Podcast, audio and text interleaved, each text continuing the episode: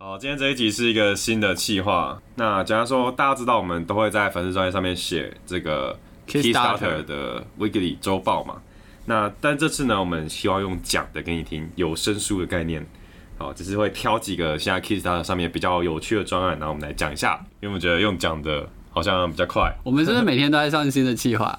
啊，这是新的计划，总会有收敛的一天嘛。例如说，如果大家都不看这个，我们可能下一拜就没有了这样。所以是一个，就是那我们今天选了大概六款游戏，对，六款游戏之后，希望还在讲那个啦，零售的，嗯，因为我觉得零售有些大作也不错。好，首先呢是第一款 Kickstarter 的游戏 Monster on Board，对，它是一个一到四人的骰子轮抽的策略游戏。那基本上游戏时间大概三十到六十分钟。那它的游戏背景就是我们玩家要扮演那个怪物之主，然后呢，我们因为有一个惊吓 party，我们要筹备一些惊吓的果汁当我们的 party 的一个元素，这样。那我们就发现，诶，隔壁有个村庄，然后呢，可以去吓他们，然后得到我们的惊吓果汁，这样。对，那基为什么本上，吓为什么吓人可以拿果汁？呃，它它设定就这样嘛，就像尖叫可以产生电力一样，你说中间有一个奇怪的转换过程。你说像某个迪士尼的还是梦对，有一个一只眼睛绿色的，跟蓝蓝的毛毛的哦那个就是那个世界观嘛？呀呀呀呀呀，反正就是惊吓可以产出果汁，听起来是比核能更干净的能源。没错，这个没问题的。好，OK，那基本上它就是我觉得是一个美术非常棒的一个就是游戏，它美术完全打中我的点，其实有点想买。然后呢，那它有七十八颗骰子，那这个骰子就是我们每一回合。就是假如四人玩家，嗯每个玩家我们会抽从布袋里面抽四颗骰子出来骰，嗯，骰完之后呢，就会放到一个那个就是那个恐惧灵车，这个恐惧灵车，车子上面会放四颗骰子，然后呢，我们在这四颗骰子中选一个，剩下三个就往左边传。你哎、这这是轮抽概念吗？对，没错，就是你选一个，然后呃再传给下一家再选。没错，哦，所以就是呃每一回合我们就会轮抽四颗骰子，嗯，然后你这四颗骰子我们之后就是可以对应它骰面，然后做它的行动，然后它会给我们一些特殊的资源，然后跟就是给我们一些好东西或分数这样。对，那基本上就是它最浮夸，就是它有一台模型车，就是那模个哦，就是啊纸啦，纸做模型哦，纸板纸板纸板车，可以耶对那个纸板车其实蛮可爱的，有，我有看到页面，我觉得蛮可爱的。对。然后我觉得那个上面载的骰子就是它叫 Fear Mobile，就是反正就恐惧灵车，对，就是我觉得它上面有那个骷髅骷髅图案，有点像那个圣诞夜惊魂的那个骷髅，对，就是 Jack 的那个圣诞夜惊魂蛮可，爱的。对。然后那基本上它如果你今天花六十九美金的话，嗯那你就有那个 Deluxe Version，就是呃有那个塑胶模型的哦就是怪物 token。对，那如果今天是少一点钱，那就是只只做的 token 这样。对，但其实六十九我觉得也算不贵，嗯因为它 token 很多，哦就是它的那个每一个人你会就是每个玩家每个怪物之主，那你会有自己的就是啊、呃你要控哪一些类型的怪物，嗯那些类每个怪物的特性，然后可能对应它的一个就是呃策略走向这样。嗯，对，听起来规则还蛮少。对，它应该是算是一个蛮轻的，但是我觉得也能够把它算策略游戏吧。嗯，对，就整体的视觉，我觉得算是让人很享受的。就是一个比较呃轻度的、比较好上手的那种策略游戏。对，对所以就是有兴趣的大家可以去它页面看看。那目前它在呃给台湾的运费一盒大概是十八元，十八美金。对，那就是呃它贝壳到十月一号。嗯，对，所以呢就是要下手就要快。下一款是 Street Street，这一款也是一个，就是呃，这款是再更轻一点的。那它是一到五人，一到五个玩家，然后三十到六十分钟的游戏时间。那这个游戏是我们像卡卡颂一样，就是我们要一起建造一个就是地图。那它每一回合呢，我们玩家从手上会有三张就是地图板块，然后呢三选一打出来。哦，对，那打出来的时候对，打出来的时候呢，那就是对应这个就是建筑类型，我们会放就是不同的呃职业的 token 上去，哦比如说有就是嬉皮啊，有家长啊，嗯，然后就是是盖一个街区吧，一个社区，一个社区的建造，就是当触发某一个条件，就是说我们让这个街区封闭起来的时候呢，那我们就会进行就是计分。那这个计分的，就是在游戏的背景中，它是付我们钱，嗯因为我们每盖一栋房子，我们就会放说这是属于我的房子。所有权，所有权标记把它放。那当这个街区的，就是呃住民达到某个条件的时候，那我这个房子就会带来多少的收入，这样。哦，对，那只要在计分的时候我有符合，例如说，哎、这个街区有一个 parent，然后我就可以得到两分。那这个街区如果有三个 parent，那我就可以得到六分，这样。就很像卡卡颂的那些城堡，你把它封闭起来之后，你就会算分这样。对，但是就是它是说你放下去的板块类型，嗯就会决定说你这个现在目前会住什么人这样。哦，对那我觉得可以预期的事情，它在游戏后期的时候，就是因为我们板块放越来越多，对，然后我们的它人不会减少，对，人不会减少，所以就是在板块上的人就会非常非常多。哦，所以要游戏的时候，应该游戏后期的时候，应该会一直做一些就是连续的大 combo 这样，因为我们在分数就会很可观的起来。我们在建造的时候，那个街区其实你有的是开放的，有的是已经封闭的。那封闭的人会跑到还没有封闭的街区，依照他们的需求去移动。嗯，对，所以我觉得这个主题蛮好，我很喜欢那种呃城市建造主题，像是 Machikolo 或是那个 Suburbia 郊区吧。嗯，对。但我觉得 Street 它是一个比较不一样的另一个方向的感觉，因为像 Machikolo 或是呃在郊区里面，其实我们思考的是供给面。例如说在 Suburbia，我会建造商业区来赚钱，然后建造那个住宅区来拿我们的人口，那人口又可以拿去干嘛这样子？但是在 Street 里面，你的建造你还要考虑到目前场面上有多少个不同族群的对不同族群的居民，例如说，哎、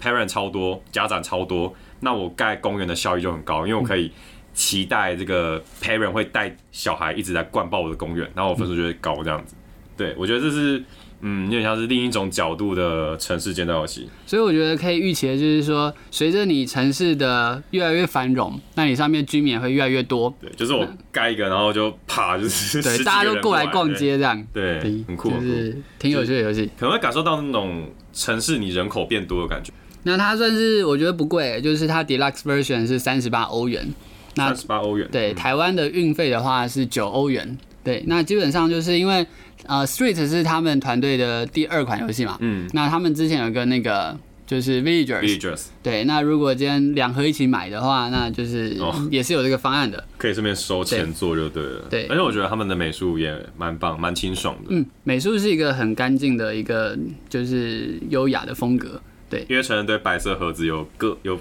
莫名的执着，他只是只要看到白色盒子的游戏，就是先加十分啊。就是白色就会让你觉得就是嗯很舒服啊，很精炼啊，他上次连那个契约时是什么都不知道，他就觉得很好玩。就是美术漂亮啊，美术漂亮就会多看几眼。对，我觉得它的设计算是蛮现代的欸。我很喜欢它的盒子，因为它盒子不是一般的那种，它盒子有它盒子的尺寸是自己比较克制的，会想要走自己的路线的一个风格。对，就是我看那个他们上一款游戏《Villagers》的开箱影片，它是那种你盒子打开，你可以看到一排卡片，好好的可以收纳在里收纳在里面，面。对对对，然后他有做就是他自己的一个就那叫什么啊？是系统收纳感觉分隔版嘛分隔版，分隔版，它的分隔版也是卡片，嗯对啊，我觉得它的设计很棒，会让人觉得有一种小小巧精致的感觉。好，啊也是在10月十月一1号号，是不是？好，呃呃，我们就一人一 back 一款。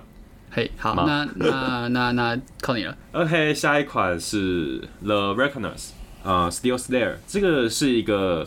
扩充有扩充，它是呃 The Reckoners 的扩充。那这游戏它是一个 RPG 游戏，可以一到六个人玩，就是它可以 solo，哦就是我们现在都要讲它可以 solo，可以 solo，对目前刚刚说的所有游戏都可以 solo，真的假的？对，就是 Monster on Board 跟 Street 也都能 solo，，solo 可能是现在的趋势啊。对，因为疫情嘛，时势所逼，对，啊，它也是大概七十五分钟的游戏。那它是一个纯合作游戏，但这个游戏我觉得很酷的地方，为什么我们要把它放进来？就是因为它是 Brandon Sanderson 的小说改编的。呃，Brandon Sanderson 他是我不知道大家有没有看过，像是《迷雾迷雾之之子呃，《聚光典籍》跟那个《王者之路》，他是一个很大咖的小说奇幻小说家。好，那这游戏呢，嗯，虽然我没有看过《审判者传奇》的这部小说，《The Reckoners》的中文是《审判者传奇》。那它的世界观呢，就是说，呃，在芝加哥这个地方，有一天发生了一个巨变，它随机赋予了呃好几好好几十个、好几百个居民超能力 （super power）。但是呢，这些人没有变成 superhero，他变成 super villain，他变成一个反派角色。有超能力的反反派角色，对，那人们就把他们称为了 epics，就是史诗级的，超能力者这样。嘿。那主角一群呢是普通人哦，他们没有任何能力，然后他们就是要去杀死这些 epic，因为他们是坏人，对，因为他们就是那他们怎么对抗？？他们就是要去寻找他的弱点，在这个游戏里面，那个 intel 是很重要的一个，就是你要去了解各种超能力者的弱点。嗯，对，然后去削弱他们的能力，对，所以要智有点像是那个取这样，你们最近有看那个吗？Amazon Prime 有一个影集叫做《The Boys》，没有？就也是那种普通人对抗超能力者，然后一开始会感受到那种力量的差距、绝望感，但是当你掌握到他们的弱点之后，你就可以就是成功的击败他们。在我们刚刚讲的都是本体啦，嗯，对。那在扩充呢，它其实是按照这个小说的剧情，所以扩充会有就是进一步的 BOSS 出来，对，就是说，呃，这游戏的目标呢是要去击杀游戏的 BOSS。Epic 只是小 BOSS，就是 Epic 上面还有一个主管的概念。嗯对。那在这个 Steel Slayer 里面呢，它是多了两个呃大 BOSS 可以让玩家去攻略。那现在它的方案呢有，你可以买扩充，那也可以 All In，All In 就是你可以连那个呃本体一起买本买。体一起买，对，啊，那它给台湾的方案呢是 Asia 的 Zone One，啊，所以如果你是买扩充的话是十五美金，那 All In 的话是二十美金，大概就是一百四十九美元。好，但是它的游戏机制我自己就不太不是很喜欢的、啊。啊，你说因为一直筛骰子，然后用骰子来决定你这一回可以做什么事，不能做什么事。对，简单说，你攻略的方法就是轮到你的时候，你筛骰子，骰子会决定你可以做什么行动，但是你有两次机会可以重筛。可以保留某些骰子吗？对，就是保留然后重筛的那种规则。就像东京之王那样。对，就像东京，对，就是东京之王，然后然后你可以买一些装备，装备可以帮你加骰这样。对，就是你可以把还，是还是东京例如说你可以把 你可以把一个一个 A 面骰子变成三个 B 面骰子这样。OK，对，那我自己是比较不喜欢这种用骰子去决定动作的啊。嘿，对，因为我觉得都已经二零二零了，你应该有更简单的方法。好了，这是以上就是 Reckoness 这一款是那个 Embarcadero。它是哪一个国家的？呃，Embarcadero 其实以现在去 Google 的话，你会搜寻到一个叫做内河码头的地方，嘿，它在旧金山。哦，是啊，对，就是 Embarcadero 其实就是旧金山的一个地方。那它的名称，对啊，它不是从英文来的，它是从西班牙文来的。嗯，就是它的西班牙文是呃上船的地方的意思，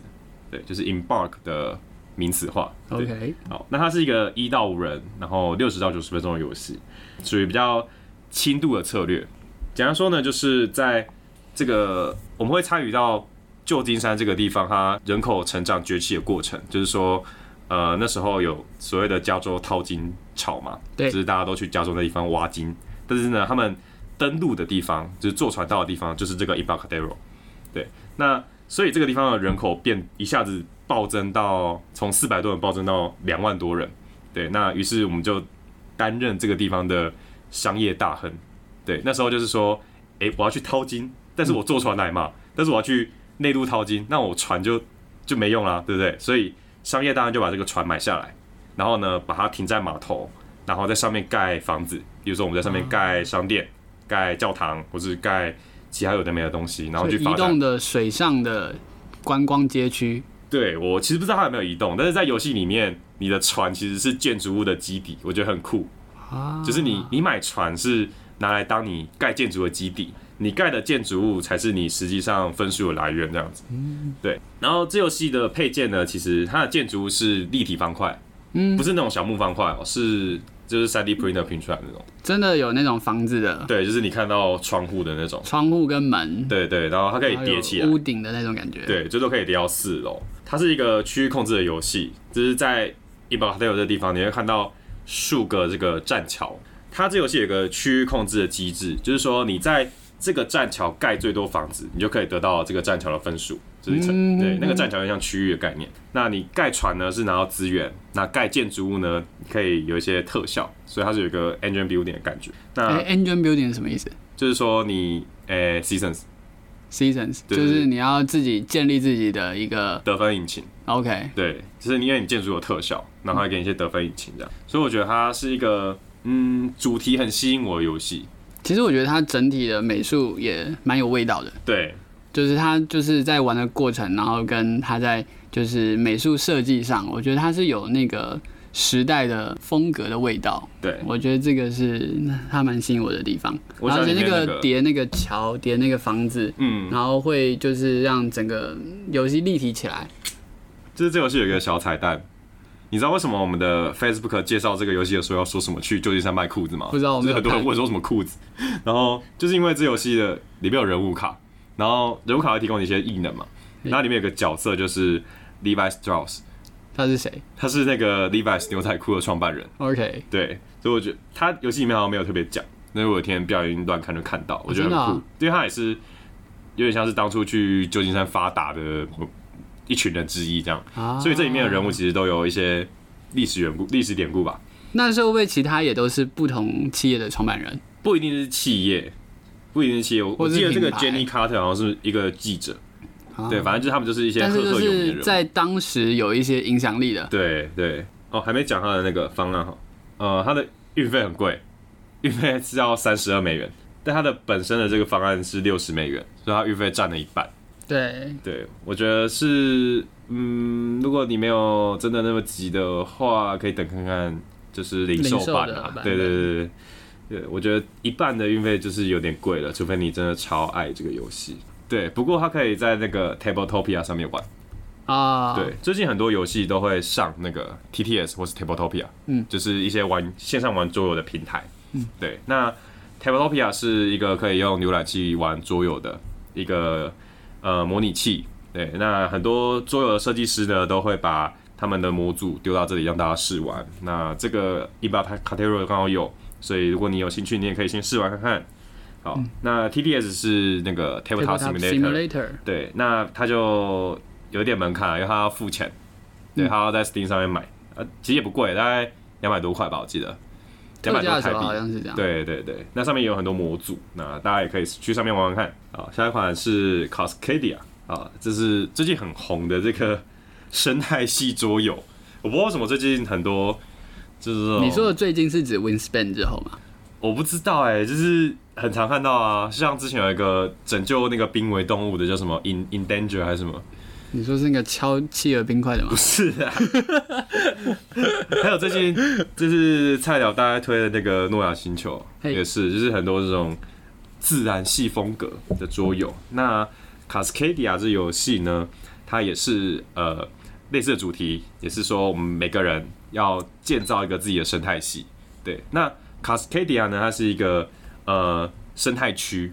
那就在美国西部的这个华盛顿州，然后跟华盛顿州以北的一些加拿大的一些省份这样子。那这个游戏呢，它就是用了里面的一些呃原生的动植物，嗯，对，那它的游戏的流程很简单，就是说呃有点像小世界一样，就是一有六九个板块。对，一个板块会配一个物种，但是这两个是独立随机抽的，只是他们就是你选了，你要选其中一个一个 pair，然后你选了之后呢，你就把它拼到自己的这个生态系上面。对，那你的地形呢是可以直接拼起来的，就是你要连着那个，例如说草原拼草原，然后海洋拼海洋，然后呢你要把物种放到就是每一个这个地形板块上面都有写说这个地形板块要放哪些物种，例如说呃这要放那个棕熊，呃然后放鹿。然后有的放鲑鱼之类的，每一种动物呢，它计分的方式会不一样，都有它特殊的计分规则。那呃，其实有点像是那个、欸，最近有一个很红的那个猫咪游戏 Calico 啊，这也是那种板块拼放，然后你要解一个 puzzle 那种感觉，所以它也是我蛮期待的游戏，因为我不知道我其实对生态系游戏也是蛮有兴趣的。我觉得它特别在于说，就是不同物种的一个计分方式有自己独立的一个系统，对，就是说，就是总共有五种不同物种，那这五种不同物种你要怎么满足它的一个计分条件，然后得到自己板块上就是最高的一个得分效益。嗯，对，我觉得这件事情是就是在这里面可能要稍微动点脑筋的事情。烧脑的感觉啦。对，但这种游戏我就会有点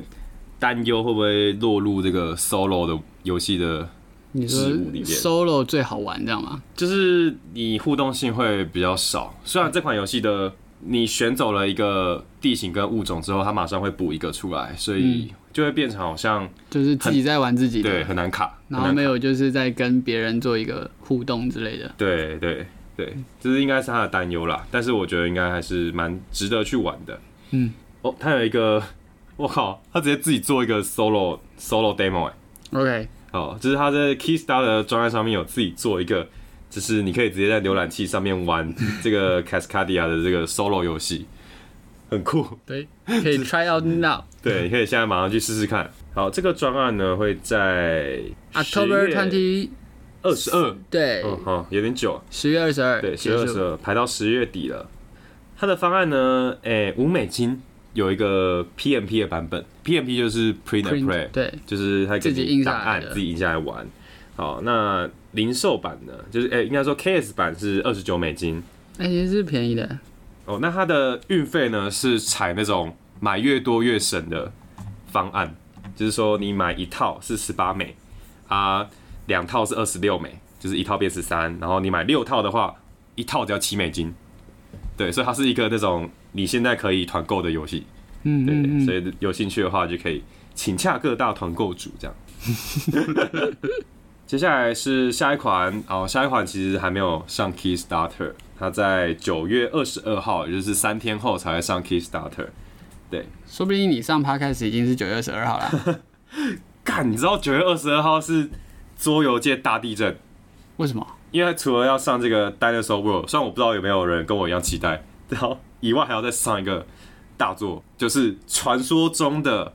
第七大陆的续作，嘿，叫做第七堡垒。啊，我们等下会稍微讲到这个第七堡垒，但我们今天先聚焦在这个 Dinosaur World。哦，Dinosaur World 呢，其实是有一款在二零一七年的游戏叫做《恐龙岛》，大家应该都还记忆犹新吧？因为最近 Go Kid 就是 Go Kid 有代理中文版，《恐龙岛》其实就是一个呃侏罗纪公园的主题游戏。对对，就是说呃，我们大家来开一个这个侏罗纪公园。然后我们会研研究那个恐龙 DNA，然后研究出不同的恐龙，然后呢让游客进来玩。但是呢，你的恐龙啊有一些素质，如果它太凶猛的话，会把游客吃掉。那游客吃掉就被扣分，就是这样的一个有点带有黑色幽默的游戏这样子。哦，那 Dinosaur World 呢，它是一个二到四人，然后六十到一百二十分钟的游戏。那它被定调成是呃恐龙岛的续作。呃，现在释出的资料其实还没有太多，但是看起来他们就是呃更正了许多恐龙岛的一些缺点，好，那也让它变得更精致了。例如说，在恐龙岛的时候，呃，我们玩家的这个公园板块其实是有点像洞穴农夫一样，是方格的，然后大建筑就占两格这样子。哦，那在这个 Dinosaur World 呢，我们的园区就是公园会变成六角形。好，那它的机制其实跟前座一样，就是会有骰子轮选，然后跟工人摆放。好，那呃，我觉得设计师他好像他有强调说，这次我的重点会摆在这个建筑效果，因为建筑在恐龙岛是一个诶、有点不太重要的东西。对，嗯但是呢，单收入他会希望说让建筑效果变得更多元。大家看那个侏罗纪公园的时候，不是会有吉普车，同的，只就是是吉普车逛园观区的光设备对，就是有点像那个 safari，就是非洲的那个 safari 之旅，嗯就是会有一台吉普车载你，然后你去看那个野生动物那个过程。对，那当然说 World 说他也想要有这个重现这个过程，就是说你开着你的 Jeep，然后在这个园区到处绕来绕去，然后绕到什么建筑物，你就可以那个启动它的效果这样子。对，那现在看起来我觉得美术变得更精致了，嗯那所以我也非常的期待。好，那更多的资讯，啊，我们就看九月二十二号他上那个 Kickstarter 之后会有什么更多资料，我们来一起来分享。好，那以上是我们今天的六个游戏。对，六个 Kickstarter 游戏，如果大家有兴趣的话呢，我们都会把链接放在我们 Facebook 文章的下面。对，好，那大家就可以上去还有。Podcast 的下面就是也有一个 description，上面可以放。